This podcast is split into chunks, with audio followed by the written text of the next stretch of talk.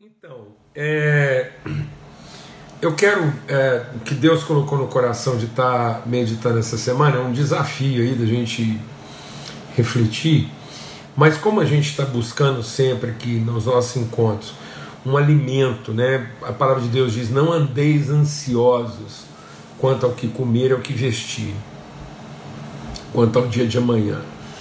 E aí Jesus diz que para a gente não andar ansioso, a gente tinha que olhar lá os pardais, olhar os lírios do campo. Então nós vamos fazer isso. Nós vamos essa semana trabalhar um pouco assim dessa questão da nossa ansiedade, que a gente tem compartilhado com os irmãos aqui, é que o nosso empenho é que esse alimento, o alimento compartilhado aqui conosco, possa ser algo que nos ensine a viver. A palavra de Deus diz que a graça nos educa a viver. Então a palavra de Deus tem que ser alimento para a vida. Amém, amados?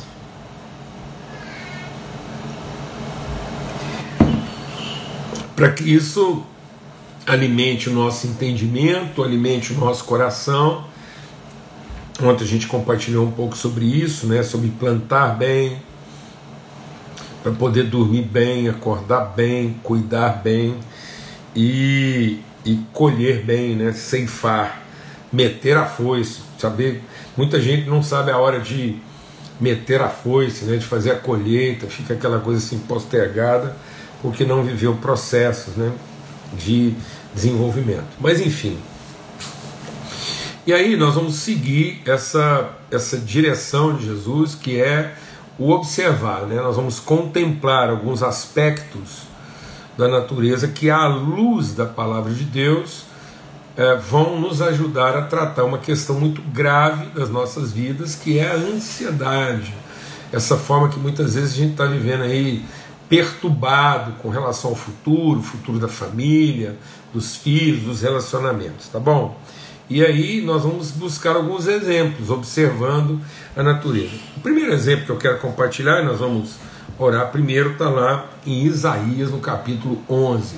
Então hoje a gente vai compartilhar um pouco sobre Isaías, capítulo 11, e olhar para um desses dessas figuras parabólicas. Então durante essa semana a gente vai considerar algumas parábolas que nos apresentam figuras pedagógicas para tratar questões muitas vezes de ansiedade, de agonia, para que a gente possa enfrentar as aflições dessa vida sem ansiedade. Então a gente passar os processos de angústia, que é bem o papel aqui da viração do dia. Então a gente vai entrar por, por regiões mais sombrias, mas tendo o nosso entendimento iluminado para a gente fazer isso com segurança e paz. Amém? Pai, muito obrigado pelo teu amor, obrigado pela tua fidelidade, obrigado pela tua companhia, o teu abraço, o teu aconchego. Obrigado porque nós podemos descansar como alguém que já foi alimentado. Então nós nos assentamos, somos alimentados pelo Senhor, o Senhor nos ensina, ilumina o nosso entendimento para nos revelar, o Deus, a forma como o Senhor já nos preparou. O Senhor já preparou, o Senhor já providenciou, o Senhor, o Senhor preparou mesmo, ó Deus, esse provisionamento, esse recurso, essa condição para tudo aquilo que nós vamos enfrentar nessa vida, de modo que nós sejamos fortalecidos. Que a paz de Cristo guarde os corações, é tudo que a gente pede, que a gente possa enfrentar todas aquelas famílias, irmãos que estão em condição hoje de enfrentamento, de, de grande agonia, às vezes na área da saúde, tantos testemunhos recebidos aqui, que eles possam enfrentar isso, tomados, mergulhados na paz de Cristo Jesus, o Senhor, em nome de Cristo. Amém. Graças a Deus. Então, aqui em Isaías, no capítulo 11, a gente vai fazer aqui nesse capítulo aquilo que Jesus nos orientou. Como é que nós vamos tratar então essas emoções que muitas vezes elas, elas tendem a ser descontroladas? Jesus diz: vai lá e observa os pássaros, observa os lírios do campo, veja como eles crescem. E isso tem um pouco a ver com aquilo que a gente falou sobre o crescimento, que às vezes em vez de a gente estar prestando atenção na pedagogia dos processos, a gente está ansioso para produzir alguma coisa que na verdade é Deus que vai produzir. Né? E a gente acaba não testemunhando isso na nossa vida. Então aqui em Isaías capítulo 11 diz assim: Um ramo um broto surgirá do toco de Jessé. Algumas versões dizem tronco, mas a versão assim original disso é um tronco que foi cortado. Então um tronco foi cortado, ou seja, aparentemente o processo foi interrompido. Então um toco. Está lá a raiz, está lá tudo, está tudo lá, mas aquilo está aparentemente interrompido. Então, aparentemente, é uma falência, é uma interrupção, uma coisa que sofreu uma, uma paragem abrupta. E aí diz assim: e das suas raízes brotará um renovo. Por isso que é fundamental, é essencial que as nossas raízes estejam o quê? arraigadas, mais do que apoiadas. Nós não podemos estar apoiados em Cristo. Nós não podemos contar com a ajuda. A fé não é contar com a ajuda de Jesus. Isso é crença. A fé é conhecer que nós somos feitos da natureza de Cristo, ou seja, nossas raízes estão lá. E aí ele diz então que um ramo surgirá. E depois vem toda a promessa para esse ramo. O Espírito do Senhor repousará sobre ele. O Espírito que dá sabedoria e entendimento, o Espírito que traz conselho e poder, o Espírito que dá conhecimento e temor do Senhor, e ele se inspirará no temor do Senhor. Não julgará pela aparência, nem decidirá com base no que ouviu. Meu Deus, não temos que ficar uma semana meditando nisso aqui. Porque esse texto está falando de quem? Esse texto está falando objetivamente de Davi, mas está falando é, parabolicamente de Jesus, que é o que? É o filho de Davi. Então, quando esse texto está falando do broto que vai surgir do toco de Jessé, está falando primariamente, objetivamente, visivelmente Davi, aquele que vai vir após Jessé de uma situação que todo mundo imaginava, um, um filho temporão, que todo mundo achava que estava tudo encerrado e verá. Por isso que o Davi não estava contado lá com os irmãos dele quando Samuel foi ungir um rei para Israel. Por quê? Porque o povo estava acostumado a avaliar pelas aparências. Então, todo mundo que é filho de Davi, quem carrega, todo mundo que é dessa família, então vou falar mais rasgado, nós que somos dessa família, temos a tendência de sermos avaliados pela aparência e não pela essência. E a gente também tem a tendência de querer avaliar pela aparência, tanto avaliar como ser avaliado. E aí Deus quer curar isso, porque Deus olha o coração. Então Davi era um homem segundo o coração de Deus, Deus não olhava segundo a aparência. Davi, quando foi enfrentar Golias, foi desprezado pela sua aparência. Davi, quando foi ser ungido rei, não ia ser ungido porque ele foi desprezado pela sua aparência. E a mesma coisa Jesus. Então a palavra de Deus diz que nós olhamos para Jesus e não vimos nele beleza que nos agradasse. Então isso tem que tratar nossa ansiedade. E aí eu, eu trouxe uma figura, por isso que eu quis fazer uma coisa assim bem pedagógica. Eu, eu encontrei, hoje eu fui numa floricultura para ver lá um arranjo que a Lana tinha é, é, providenciado aqui para o nascimento do Pedro, para a casa aqui do Renan e da Lídia, e me deparei com essa figura, essa linda parábola lá na floricultura, e a Vera, lá da floricultura, muito querida, viu que eu tinha gostado e, e me deu de presente. Eu falei assim, Vera, eu vou até tirar os comentários para os irmãos verem melhor.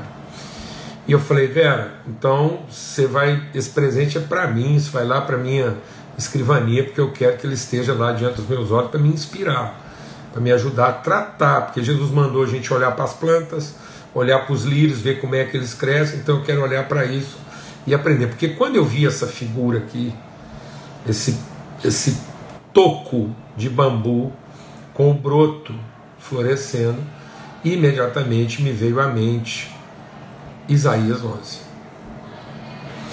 E eu falei para a Vera, e estou falando aqui para os irmãos agora, e falei para o Renan, para o Adilson, meu amigo, que o pai do Renan, e, e e ofereci, a gente ofereceu para eles como presente para para trabalhar a ansiedade. Agora eu queria compartilhar com todo Por que isso aqui trabalha a ansiedade? Porque Jesus mandou a gente observar e aprender. E aqui ele está usando uma figura o quê? Ele está para trabalhar essa questão de Davi e para trabalhar essa questão de que muitas vezes nós somos levados a avaliar pela aparência e não podemos avaliar pela aparência. Ele usa essa figura da natureza como figura parabólica e diz assim: olha, o que vocês estão vendo, o que vocês estão vendo é um toco que foi cortado. O que vocês estão vendo é uma coisa que era promissora, mas que foi abruptamente interrompida.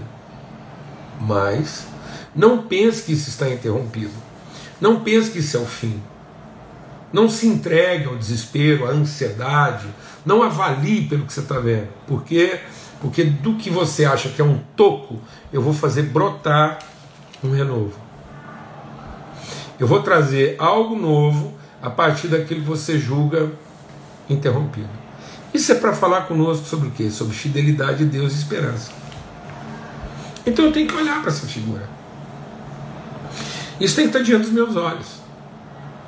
Para me lembrar. Porque isso diz que Deus vai trazer um renovo no espírito. Que ainda que nós sejamos infiéis, Deus permanece fiel, porque Ele não pode ser infiel a si mesmo. Então, aquilo que é promessa de Deus na nossa vida, Ele vai cumprir. Ele está cumprindo. E muitas vezes eu vou sofrer a violência, eu vou sofrer a mutilação, ainda que o meu homem exterior se corrompa, ainda que você esteja carregando mutilações. Mutilações ou da sua própria desobediência ou da desobediência dos outros, ainda que você tenha sofrido toda sorte de violência nesse mundo. Ainda que alguém olhe para você e diga: não, agora acabou, agora não tem mais chance, agora é um toco. O que é um toco na linguagem esportiva do futebol? É aquele cara que vem pisando de cima para baixo e ele vai interromper o processo a qualquer custo com violência. Ele deu um toco. Ah, o cara sofreu um desastre grave, porque ele foi lá e bateu o que? Bateu num toco. Ou seja, é uma pancada para para encerrar qualquer processo, para pôr fim a qualquer expectativa. Muita gente usava até colocar é, material combustível no toco lá para queimar. Mas a palavra de Deus diz que o segredo não está naquilo que, que é o nosso aparente. O segredo está lá nas raízes, porque ele diz: das suas raízes, das suas raízes brotará um renovo. Então não é daquilo que eu estou vendo, não é o meu homem exterior. É do meu subjetivo, é do meu. É, da, é do, exatamente dos meus invisíveis. Então é exatamente de onde a minha vida está gerada. É a partir de onde eu fui formado. Eu não fui formado pela mão de homem. Eu não fui formado pelas circunstâncias. Talvez pela mão de alguém eu fui deformado. Talvez as circunstâncias aparentes me mutilaram. Eu carrego mutilações, você carrega mutilações. Às vezes, muita gente querendo nos ajudar causaram em nós cicatrizes, dores profundas, coisas que você olha.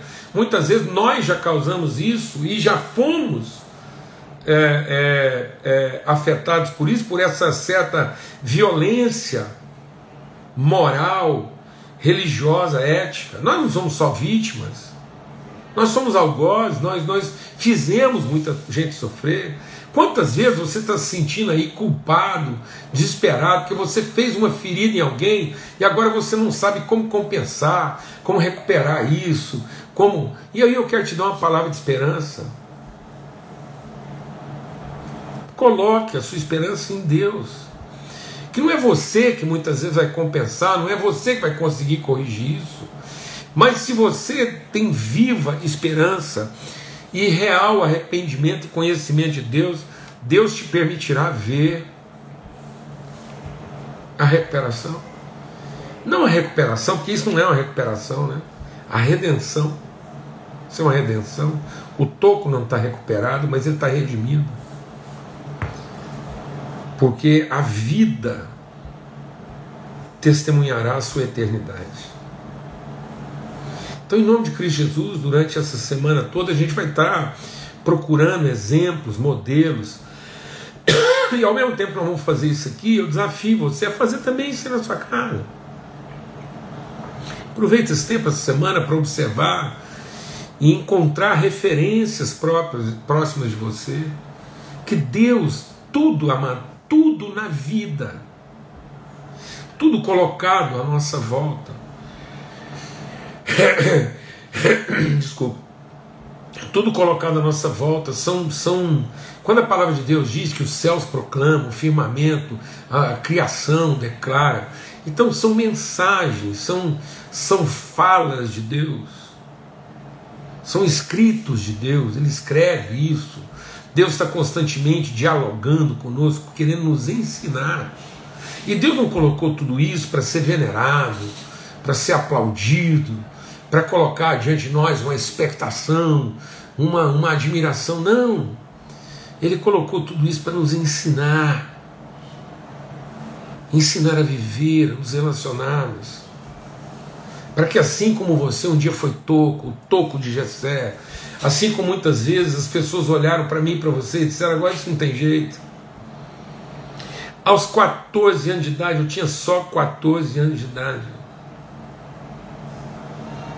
E minha mãe fez uma oração, talvez a oração mais difícil que ela já tenha feito. Ela disse: Deus, eu estou percebendo que o Paulo Júnior não serve para mais nada daquilo que eu imaginei que ele poderia servir. Então, talvez ele sirva para o Senhor.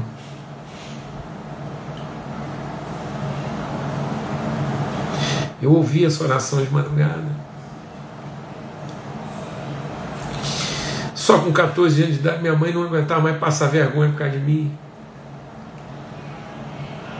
E não é porque eu era assim um cara, um delinquente,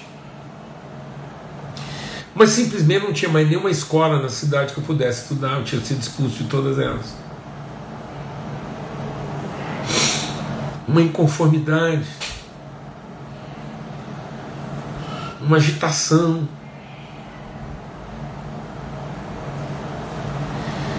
Tenho certeza que se fossem outros tempos, talvez se eu tivesse nascido hoje, eu estava sobrevivendo a Ritalina.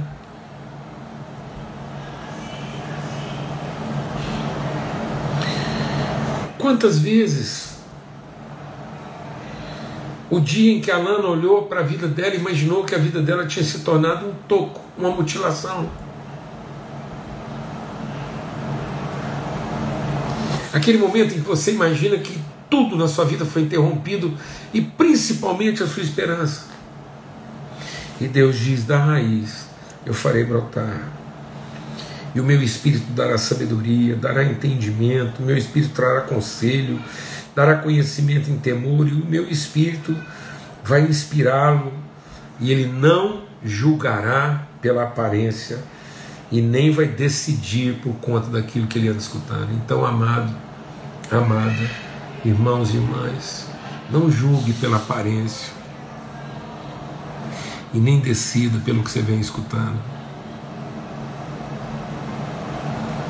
Mas receba a orientação do Espírito Santo de Deus, porque é onde as suas raízes estão e a substância da qual nós somos formados da natureza de Cristo. Deus não é simplesmente nosso Deus, Ele é essencialmente nosso Pai. Amém.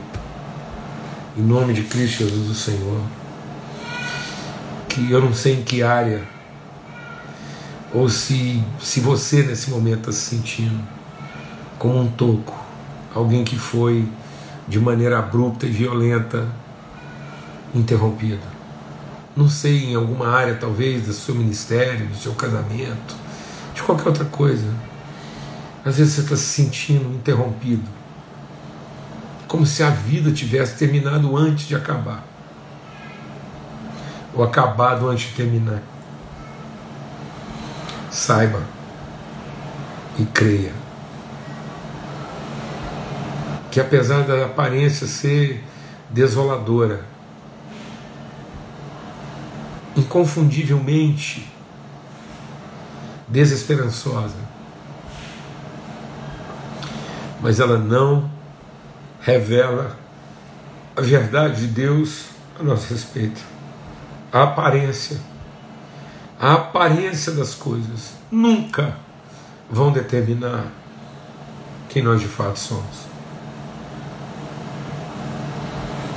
Mas sim a rocha, o lugar onde nossas raízes estão projetadas e firmadas. Amém. Em nome de Cristo Jesus, Senhor. As circunstâncias podem ter sido interrompidas, mas nós, filhos e filhas de Deus, jamais seremos interrompidos. Amém. Você pode viver situações, talvez circunstâncias situações irrecuperáveis, mas você, como filho de Deus, como filho de Deus, jamais. Amém. É isso em nome de Cristo Jesus, o Senhor, pelo sangue do Cordeiro. Coloque-se diante de Deus agora e seja renovado em esperança, em ânimo, em fé. Amém. Uma boa semana para nós todos aí. A gente segue buscando, estou me colocando diante de Deus, um grande desafio. Assumir esse desafio assim em Deus, crendo o Espírito Santo vai nos revelar é, figuras que sejam parabólicas e que sejam inspiração, porque Ele mandou a gente observar, então nós vamos observar e vamos ser ensinados pelo Espírito a, a tratar ansiedade, medo, não combina com o Filho de Deus. Porque o perfeito amor lança fora todo medo. Em nome de Cristo Jesus.